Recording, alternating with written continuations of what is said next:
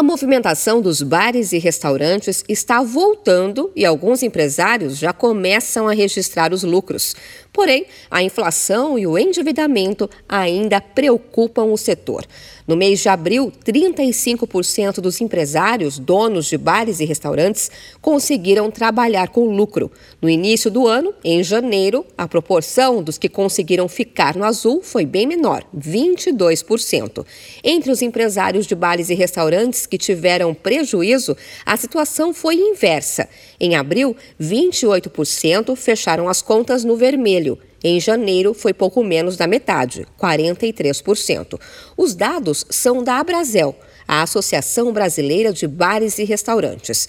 Para José Eduardo Camargo, líder de conteúdo e inteligência da associação, mesmo nesse momento de otimismo, a inflação preocupa o setor a gente tem uma preocupação maior, porque, no geral, a inflação tem comido essas margens de lucro né, desses restaurantes, porque o dono do bar e restaurante não consegue repassar a inflação, principalmente dos insumos, né, alimentos e bebidas, para o cardápio. Segundo a pesquisa da Abrazel, praticamente oito de cada dez empresários não estão conseguindo acompanhar os aumentos da inflação, ou seja, ou não conseguem repassar o aumento de custos para o cardápio ou, quando consegue, precisam fazer reajustes abaixo da inflação.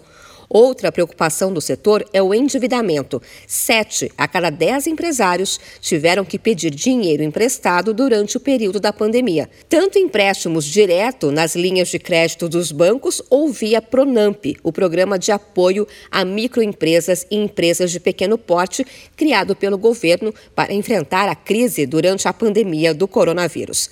A taxa de inadimplência dos donos de bares e restaurantes é alta, praticamente um terço 32% de quem recorreu aos bancos não está conseguindo quitar as dívidas. Já entre os que buscaram o Pronamp, que tem juros mais baixos, a inadimplência é de 17%. Apesar da taxa ser muito menor comparado com quem tem dívida direta com os bancos, ela é quatro vezes maior que a média geral de inadimplência dos empresários de outros setores que também precisaram recorrer ao programa. De São Paulo, Luciane Yuri.